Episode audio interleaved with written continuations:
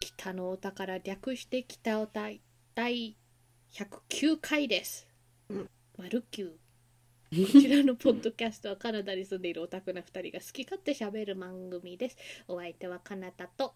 楓のお二人でお送りいたします。今回は作品紹介会です。うん、なので今回紹介する作品の私が書いた紹介文はうん、どないですか、えー私がお姫様で、お姫様が私で。でですす。うん、ついに引いてしまいましたね。うん。 お。なんだ基本的にホラーホラホラーはもう何回も引いてるじゃないですか。ーうん、今更ホラーを紹介することはね全然今まで通りっすよ、うんでもここの方法がねあのこの Google ドキュメントに私がなんかこう紹介したい作品みたいなのをちょっとすごい分かりにくい紹介文をいくつか置いて楓ちゃんに選んでもらってうん。うん、それで紹介するみたいなうん、うん、形式なんですよねこれうん、うん、この北オタ。うんで大体紹介したいのはやっぱり好きな作品なんですよ作品ね。うん、うん。でも時々逆に広すぎてうん、ちょっと語らざるを得ないみたいな作品が私の中であるんですよ。うん、なるほど。なんていうかこれを作品は好きじゃないんだけれどこの映画を正しくなんか批判とかするにはやっぱちゃんと作品を一回見ないとさうん、なんか予告とか憶測だけで批判するのはちょっと私のポリシーに反するんですようん、うん、だから見ちゃうみたいなるほど。なやつがあってうん今回初めて弾きましたねそれを、うん、そうですうね。ん、The Princess Switch うんこちらネトフリにある3部作でして三部作。三部作三部作全部見ちゃった、うんあの放題はちなみにスイッチングプリンセスですうん、うん、うん。なのであのこのスイッチングプリンセスのネタバレを食らいたくない方は、うんあのちょっと今回はスキップしてもらって、来週またどうぞ。うんでも逆にこれを聞くことによって、うんあこれは見なくていいやっていうあの警報になると思うのでうん、うん。もしかしたらこれを聞いてこう無駄な時間をね過ごさないで済むと思うのでみんな聞いてってねうん、うん。見ちゃった人はご愁傷 様というわけでいきます私がお姫様でお姫様が私でと書きましたがうん、うん。基本はそういう話ですうん、うん。このヴァネサ・ハジェンズが演じ演じるシカゴの確かあのつい最近恋人に振られたうん、うん。あのあのベイカーベイカー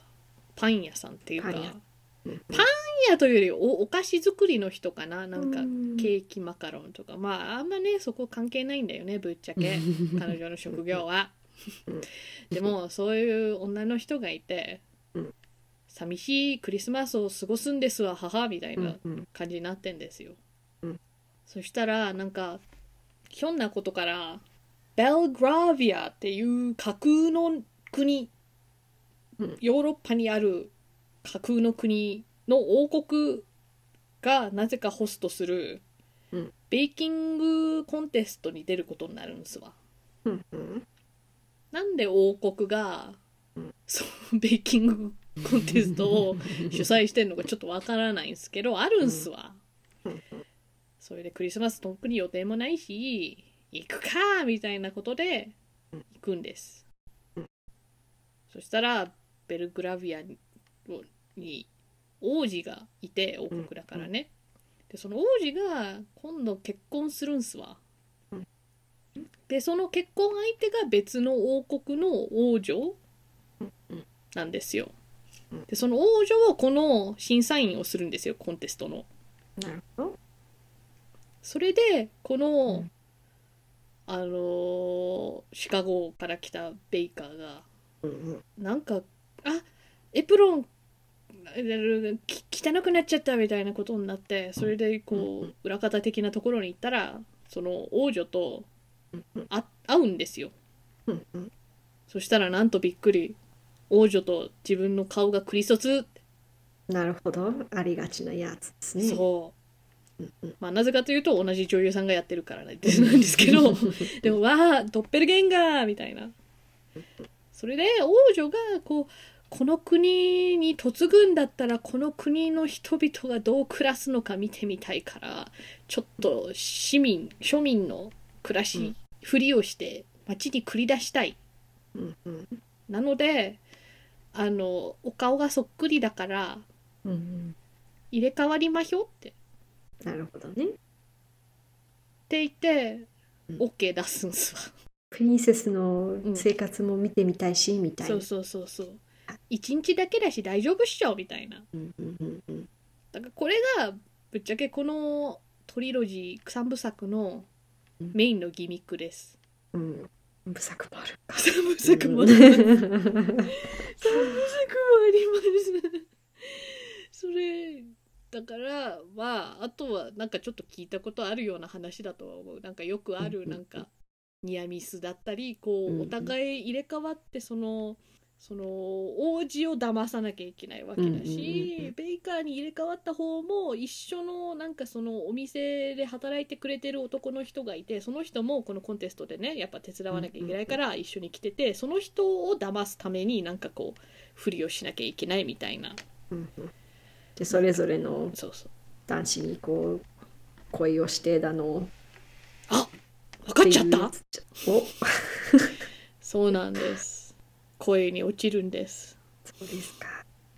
ぶっちゃけよくある話よ、うんそんな映画としてはさ、うん新しいことをしてるわけでもなく、だからジャンルとしてはロマンチックコメディうんだから恋愛ありのコメディありのみたいなうんうんでしかもクリスマス映画なるほどね。だからなんかクリスマス映画ってジャンルがあるって日本の人知ってるかわかんないんですけどあるんすわ、うんうんうん基本的にやっぱクリスマスに何か奇跡が起きてみたいなめっちゃいいことがあって、クリスマスの奇跡だねみたいなクリスマスの力のおかげだねみたいな片付けて、うんうんそそれが大体なんか恋が実ったりなんか、うんなんかするんすわハッピーエンドやったね、うん。まあどっちもぶっちゃけ私はあまり好きではないジャンルではあるんですが でもそれなりにまあまあ楽しめるなっていうレベルのものも見てきた、うんしかしこれはその9大点すらいかない結構ツッコミどころが多すぎて例えばどんなツッコミどころまず架空のヨーロッパの国なんですけど、うんイギリスだ ねいやまあ公用語がなぜか英語でうんでブリティッシュアクセントを喋るバネッサ・ハジェンスとあシカゴからだからあの英語を、アメリカ英語をアクセントで喋るバネッサ・ハジェンス、うんなんかヨーロッパの王女イコールあのブリティッシュアクセントみたいなのがうんうんすごい浅い浅いこれ細かいとこなるのかわかんないんだけどさこの王女うんが服がさいやまあなんかあのスカートスーツなんだよねなんか、うんなんかまあその形的には王族とか着ててもおかしくないような形なんよ割とちゃんとなんか膝ぐらいまであるしもっと長くてもいいと思うんだけど、うんまあ割とクラシックな形なんだけども、うんドピンクおーバービーピンクはあまあねあの別に現実のその王族がドピンクのスーツを着ようが私はどうでもいいんすけどでもフィクションでこれは王女ですみたいなキャラクターをでしかもそんななんかパンクな王女でもないわけよ、うんそういうちょっとなんか普通の王女じゃないですみたいなんだったらまだドピンクのスーツはわかるのうんでも割と優等生王女なのよなる優等生王女は多分こんな色選ばんもうちょっと淡い色選ぶってちなみに90年代の映画とかではないわけですよね。 Now です。なおですか。 Now な映画です。か。あと、ストッキング履いてないうん。王女がうん。生足うん。まず、12月。単純に季節感を考えて。だけれども、それ以外でも、多分王女は、こういう公の場に出るときは、生足あんま出さんじゃないかなと思っちゃう。で、ヒールの高さもきつい。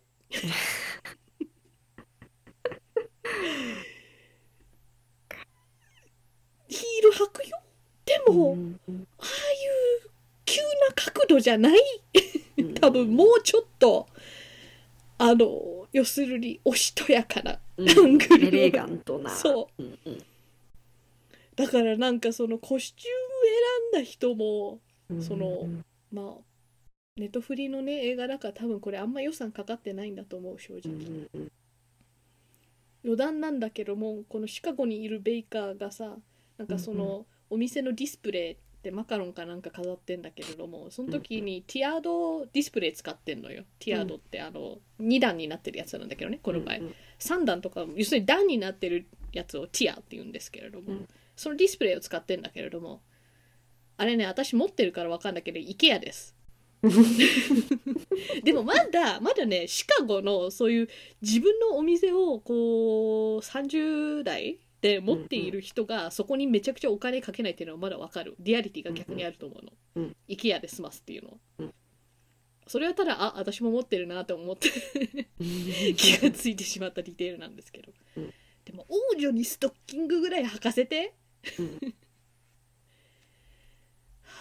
とまあこあのコスチュームはねまだすごい細かいことだなとは思うんだけれどもでも雰囲気大事よね。着てるものってさ。でしょ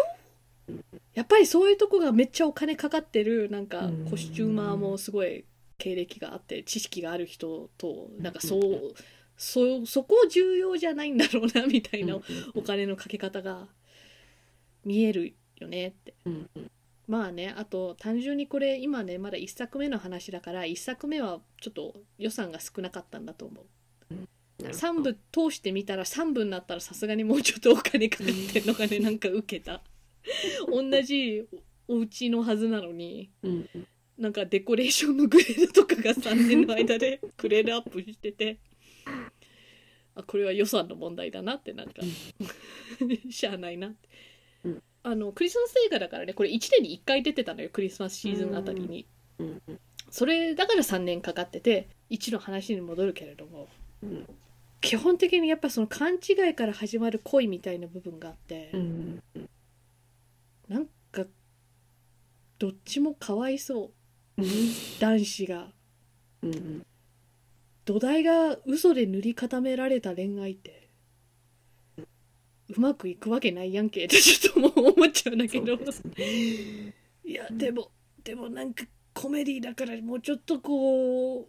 心を広くしてみようと思ってもさうんうんやっぱりなんか時々あれいつもと違わないみたいななんかステイシーだったらこういうことを言わなくないみたいなことになってもいやいやそんなことないからって言って気のせいだよみたいな言って かわいそう王子が特にねなんかその、うん偽王女に恋に落ちるのもなんか典型すぎてあっさすぎて ね本当に好きみたいな大丈夫って で最終的にはね割と嘘でしたみたいなやっぱこう話があるわけじゃん、うんうん気にしないんだよ ねなんでって王女のふりしてたんやぞうんそれ結構な罪じゃないのかみたいなびっくりしちゃうんだけど でもそこは大丈夫俺も君が好きだからみたいなので解決する、でもね1で私が一番気になるディテールはそこじゃないんです一番ツッコミどころ入れたいのはそこじゃないんですうんそのメインの大筋じゃないんですうんで正直言うと本当割と私もなんでこれがそんなに引っかかってんのかわかんないっていううん些細なことなんですけどうん一番私が許せないのがうんその最初にも言った通りこのこのステイシーっていうシカゴから来た人はなんかケーキ作りコンペのために来たわけじゃんうんだからそのケーキ作りコンペがあるんですよ最後の方に。うんうんでこれまたねものすごい典型的なライバルがいてうんうんでそのライバルが「へっへっへステイシーたちを困らせるためにうんあの前の晩にそのコンテスト会場に忍び込んでステイシーのワークステーションのうんスタンドミキサーのコードを切るんですよ。うんそれでいざそのケーキコンペの日が来るじゃないですか、うんで確か5時間とか6時間とか割と長めの時間ではあるわけようんそれケーキ作りコンペ、うんう始まりますってなってそしたらなんかもう半分ぐらいの時間が去ってるところまで行くのよ、うんそこの時点でなぜかね5段ぐらいのケーキができてて、うんでケーキにアイシングを塗らなきゃみたいな話になるの、うんうんじゃあアイシングを作ろうって言ってミキサースタンドミキサーのところに行って、うんあスタンドミキサーのコードが切れてる使えないみたいなのがやっと発覚するんですよ、待て待て待てとその5段のケーキは何で作ったんです かここが一番ミックスするところではないのか。でしょ、うんアイシングも使うよスタンドミキサー確かにうんでもその前に5段ケーキ作るぐらいのケーキ生地だったら間違いなくスタンドミキサー使う、うん私がちょっとお家でケーキを作るんだったら手でできるそれはわかる、でも5段のプロフェッショナルが作るケーキでスタンドミキサーをなぜ使わ ないわかる物語的に多分緊迫感を一応出したかったの要するにうんなんか時間も足りなくなってる時点でうん要となるアイシングが作れない「オーノー」みたいなうんでもケーキできてんだよどうやってなんで今まで気づかなかったのスタンドミキサー使えないってあとそういうちゃんとしたコンペだったら多分なんか最初の方に気がついたら別のと入れ替えてくれてたよみたいなでもそれじゃ緊迫感ないんだろうねみたいなうんそこがめちゃくちゃ気になったお姫様と身分を入れ替えての恋愛とか正直どうでもいいんですうんうん私はこのスタンドミキサーの謎を追求したいプロのケーキ屋さんじゃない私でもわかるおかしいスタンドミキサー使ってだいぶ話の要な部分だもんね。え要っちゅうてもねあのーこのステイシーが実はケーキ作りの名人みたいなのは、うんあんま必要ない設定なんで あのーこのここれが理由でこの国に来た割にはうんもし映画見たらえこんだけしか咲かないのってぐらい出ない ですコンペ 数分で終わります本当そっか。だからそんな手を抜いたんだと思うんだけど、うそれよりはその後のなんかじそこでバレるわけなんですよねなんか王子が、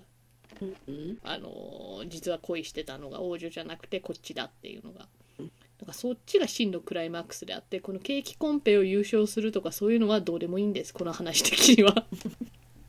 あというのが一作目の一番のうん矛盾点でしたねうん。なんかちょっと前にねツイッターでなんかこう宇宙本当に知ってる人が宇宙兄弟見てなんかこれ本本物じゃないみたいななんか、うんだから作品にどんだけリアリティ持たせるかみたいな話題になってたんですけどうん私もまあ専門知識があるゆえになんか楽しめない作品ってのもあるなみたいなのもあるし、うんなんかあまりにも専門知識とかリアリティだけ持たせるのがなんか作品の面白さではないというのは理解しているんですよ。でも一般人でもケーキ分かるケーキ作りの手順とかだったらもうちょっとそこのディテール考えてほしかったなあとは思うけれどもまあこの映画のクオリティ的に他にもちょいちょいそういう気になるやつがあるからこれぐらいのクオリティの映画なんすわって思って1を見終わったらネトフリだからお次にこちらはどうですかみたいにおすすめされたのが2なんですようん。だからその時点で1があんなだったのに2があるなんてでもあるからには見ればと 見たんです。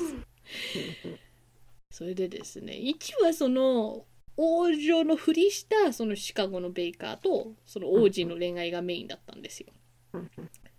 それで1の終わりで結婚式あげてそこの結婚式でブーケトスしたら、その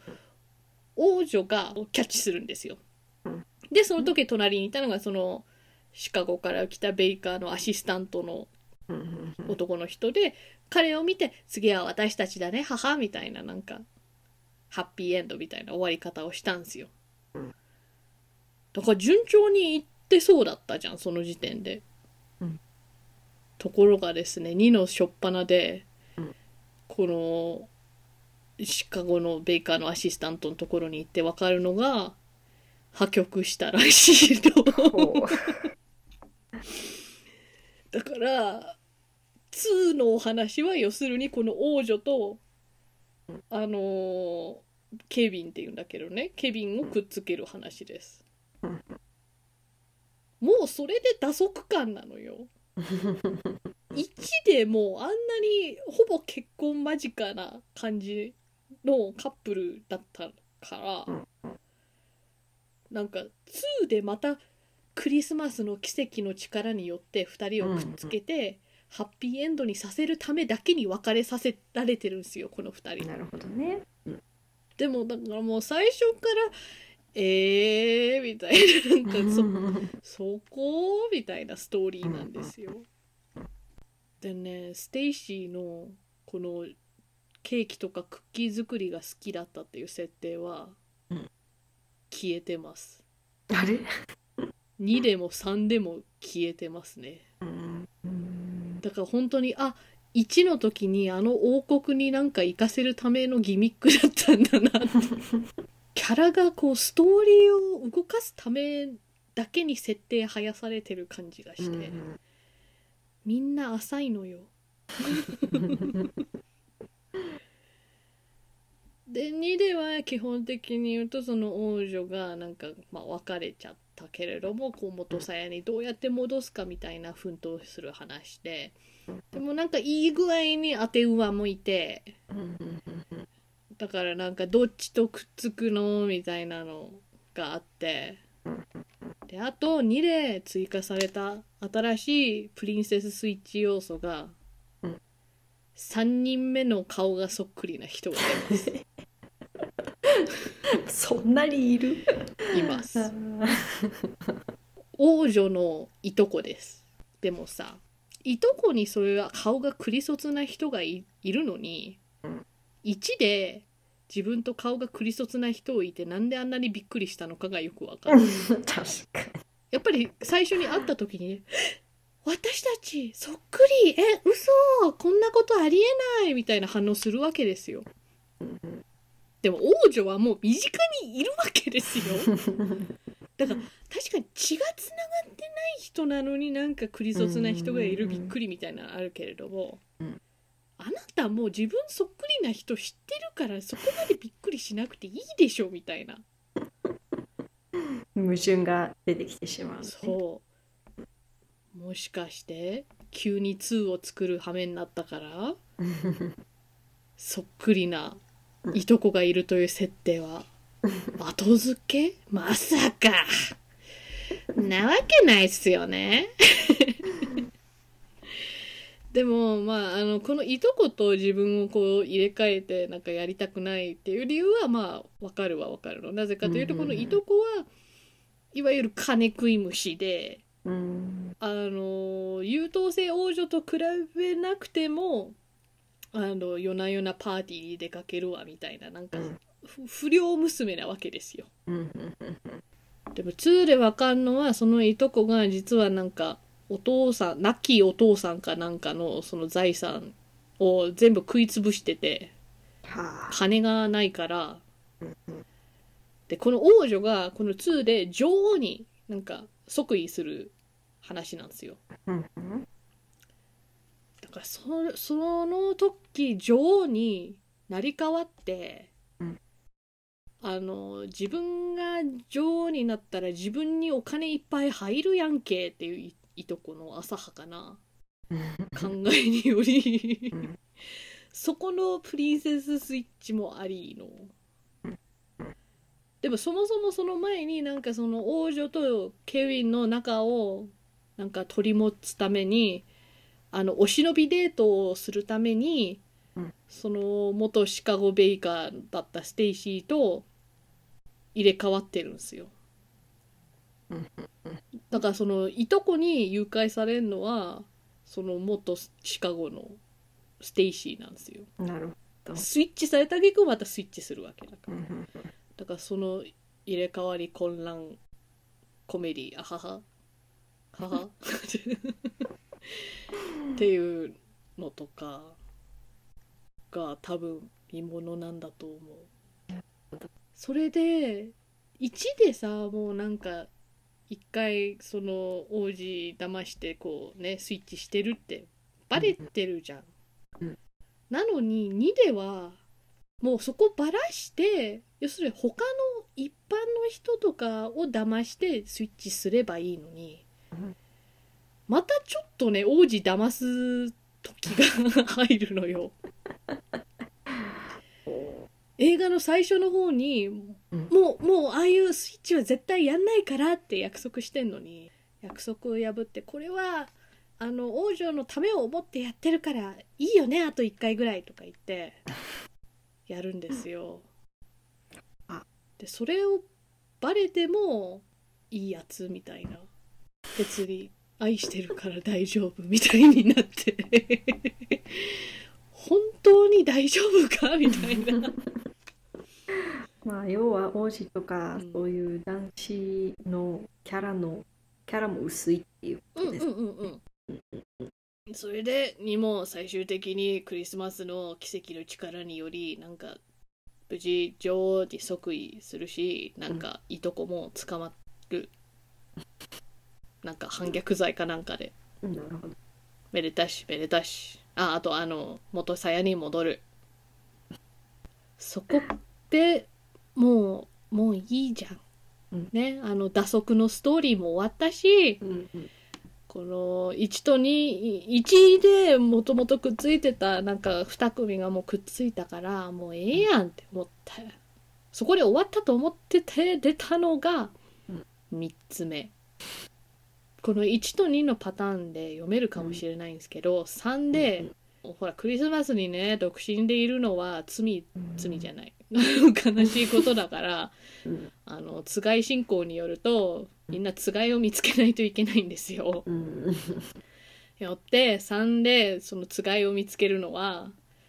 このいとこですなるほど2で役役になっていたこのいとこです、うん追放されたんちゃう思うじゃんうんでもここ逆にリアリティあるなって思ったのがうん小さい頃から仲良くしてたいとこだからなんか実際投獄したらかわいそうだからうんつまりコネがあるからうんあのちょっと近くの修道院でなんかあのコミュニティサービスみたいななんかちょっとお仕置きみたいなコミュニティサービスってなんか日本語であんま聞いたことないと思うんですけれども社会奉仕みたいなボランティア活動を強制的にさせられるみたいなうん感じでいいかな、なんかどっかのゴミ拾いだったり、うんコミュニティに尽くすみたいな意味でコミュニティサービスっっていうんですよね多分だから罪めっちゃ軽くなってんの よ女王になろうとしてたのにコネがあるから恐ろしい。で今回あとメインなのがなんかこうバチカンからなんかこうこ星の飾りをこう借りててで、うんこのクリスマスの時にでっかい木の上にこのバチカンから来た星を飾るのがなんかハイライトらしいのよ今年のクリスマスの。バチカンから来た星をありがたく思うってことはうんこの国カソリックってことだよね。うんうんうんうん今までクリスマスはあのーすごい押すんだけれどもうんアメリカンなんか資本主義クリスマスな感じばっかりでうんうん宗教的なクリスマス描写は全くなかったんすわだからそんな国が唐突にバチカンの飾りをありがたく思うっていうのもすごい不思議で。なんか外交をさせろっていうのでクリスマスだからうんじゃあクリスチャン的なあれでっていうすごい単純な流れなのかな。だよねそういう感じは私も感じた、うんまあだからそんなすごい星がローンされるんすようんうんうんだけど盗まれるんですよこの星の飾り ひがどいやばい。すんごいあっけなくそれで盗まれたことをそのバチカンの法ではないんだけどやっぱなんか派遣されたなんか人がいてうんその人からこう盗まれたという事実を隠しつつそれを取り返すっていうのが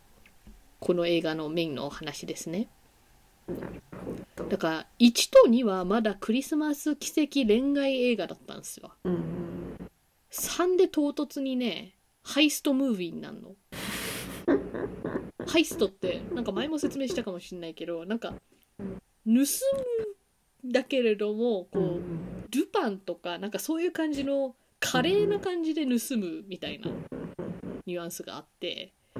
だからあと有名なんだと多分オーシャンズイレブンとかうんうんがハイストムービーだよねなんかこれもそういう文脈をたどろうとしてるんです要するにどこにどこ誰が盗んだか、まあ、まず調査しなきゃいけないしでその後その調査して分かるのがなんか盗まれた先があのすごいセキュリティ高いところだからどこどうやって侵入してどうやってなんかやるのかみたいなプランニングもあるしみたいななんかそういう大泥棒映画の文脈なんだけれども、うん予算が1よりは増えてんだけれども、うんでもやっぱりオーシャンズとかなんか本場ハリウッドのそういうすごい予算のやつと比べるとしょぼい。まあねこの人たちも大泥棒じゃなくて王女とその愉快な仲間たちだからほぼ一般人じゃん。うんだからそういう人たちが急にアクションできるかって聞かれたらそんなわけも絶対ないっていうのはわかるんだけれども、うんそれにしてもしょぼい2021年の年末にね出た映画なんですけれども、その時に出たなんかハイストムービーなのに、うん突破しなきゃいけないセキュリティが、うんあのレーザービーム あのもう何回も使い合わされてこ古典となってる気がするやつ、もう今最新のさなんか「ミッションインポッシブル」とか使わないよね逆にそうね。もうちょっと古いみたいな感じがするやつこのレーザービームをかいくぐらなきゃいけないんですうよんうんその特訓をやるのうんああとねあのほらあのもう男子が足りないじゃないですかそういえばそうだね。うんあのだから新しい男子が登場しますうんなるほど。このスター・オブ・ピース平和の星を手に入れるためにリクルートするのが、うんうんそのいとこがね前作のいとこがちょっとそういう危ない人たちとつるんでたから、か彼女なら多分、彼女の情報網なら多分いけるやろみたいなことで、まあ脱獄っつうか、一時的に、あの、修道院から出てもいいことになるんですようん。そしたら彼女が、私の知人なら知ってるかもねって言って、元彼を紹介するんですようん。なんか、元インターポールらしい。今は警備会社がコンサルタントかなんかやってるみたいなこのなんか元彼といとこでこの頑張って、うんこれまた別の元彼ではないんだけれどもいとこをちょっと好きななんかちょっと危ない人がいるらしくてなんかコレクターらしくてなんでか知らんけどこの平和の星が欲しかったから盗んじゃってなんかその別の男の家に侵入しなきゃいけないのよ。まあ元彼はねその家に実際入って、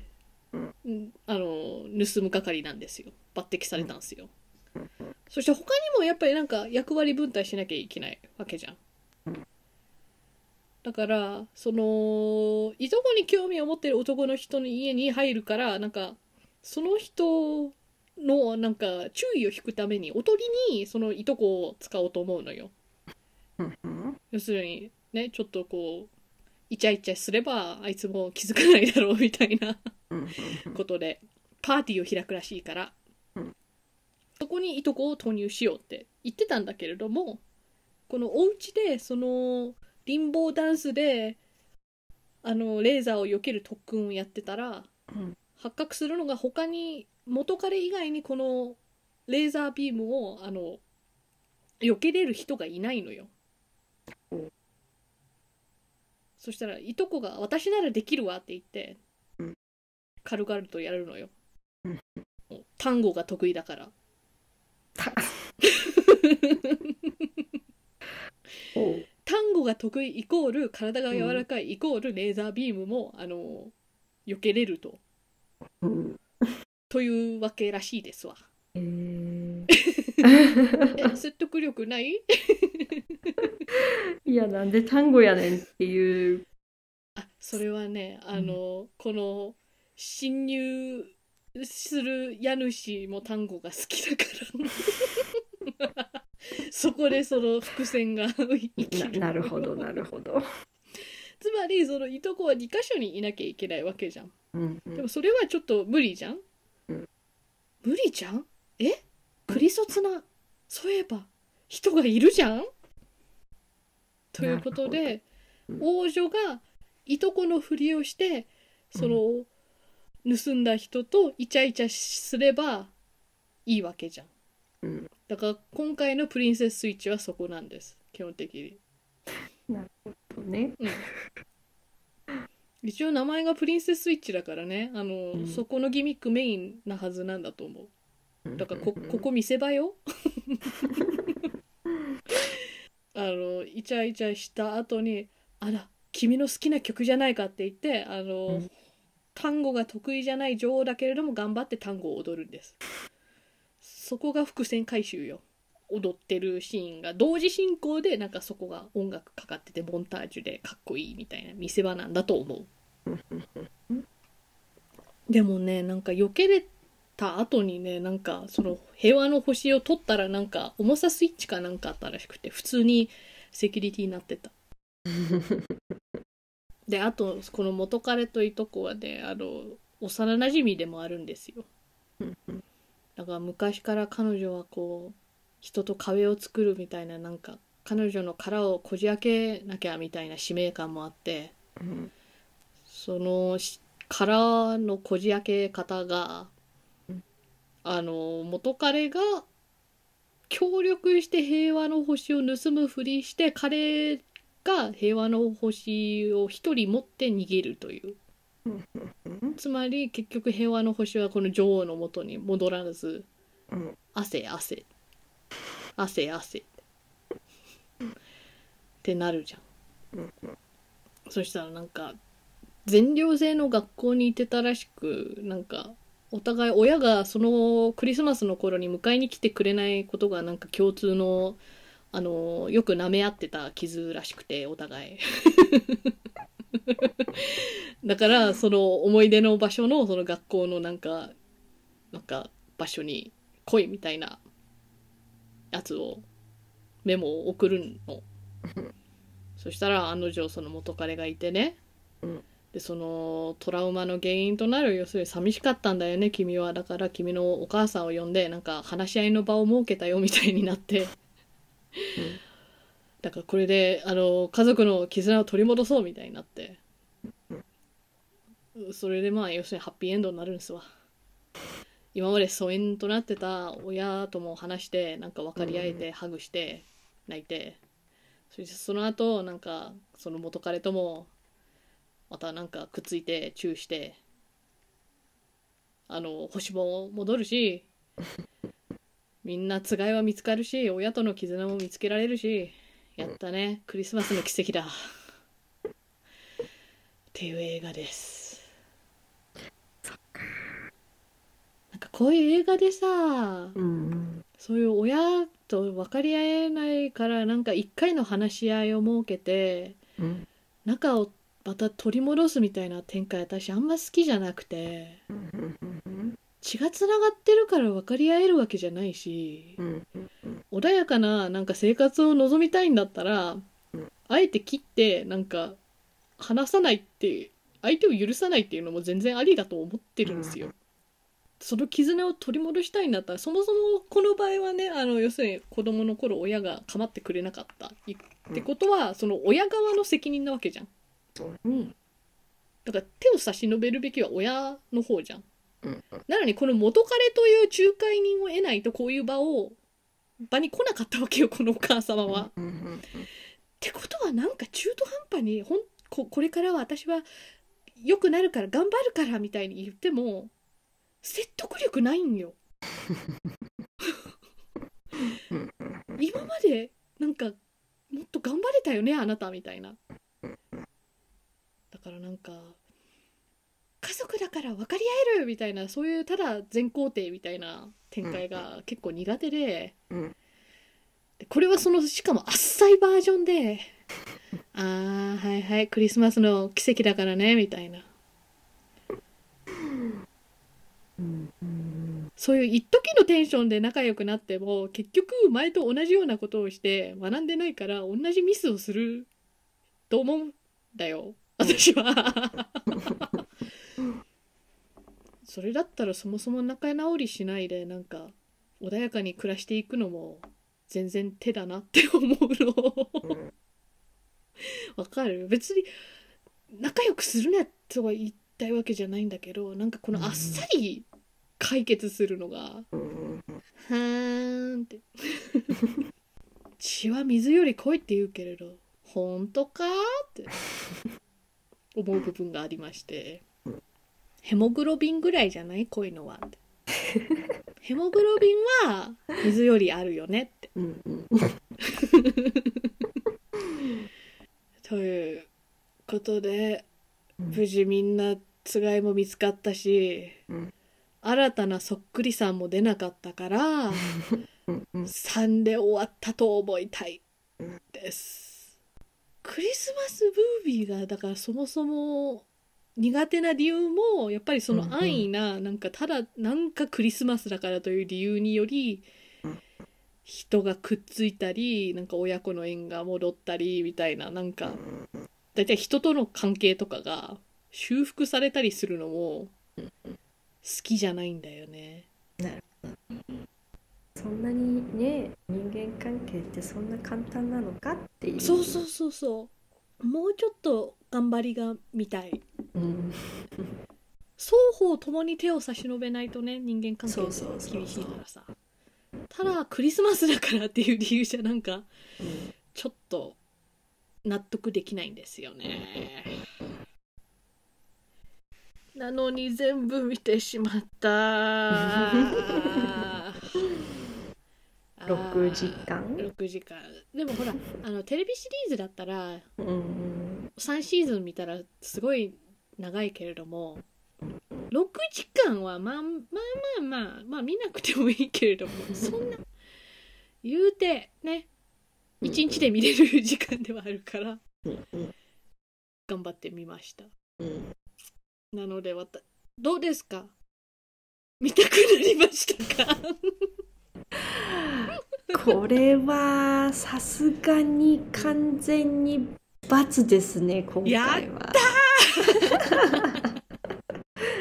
やその評価が暮らしていただけたんならうんうん私が見てこううん布教している回がありますわうんうんうんうん私は6時間無駄にしたけれどもうん楓ちゃんには6時間無駄にしてもらいたくないからお心遣いありがとうございます。楓ちゃん以外にもね皆さんこれはちょっと見なくていい作品だと思います。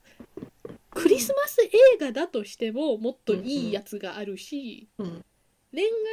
メインなやつでももっといいのがあるしラブコメでももっといいのがあるからこれは見なくていい。うんうんこれを聞いてから見たよっていう人も ぜひ教えていただきたいねいたらぜひうんなんかでも逆に分かる気持ちは時々なんかどんだけひどいか語られたら本当にそんだけひどいのか。うん自分の目で確認したくなる時ななるいほどね。うん警報を鳴らすつもりが本当に不況になってしまったらどうしよ う。はえー、北おたはお便りを募集しています。ツイッターでハッシュタグ北おたもしくはメールフォームから送ってください。ではお相手は楓とあ、かなたでした。それではまた次回。さようなら。ちょうどあんまり楽しくない作品を紹介した回だから、うんちょうどいいんだけど、うん実はあのジンジャーエールジンジャービールの旅。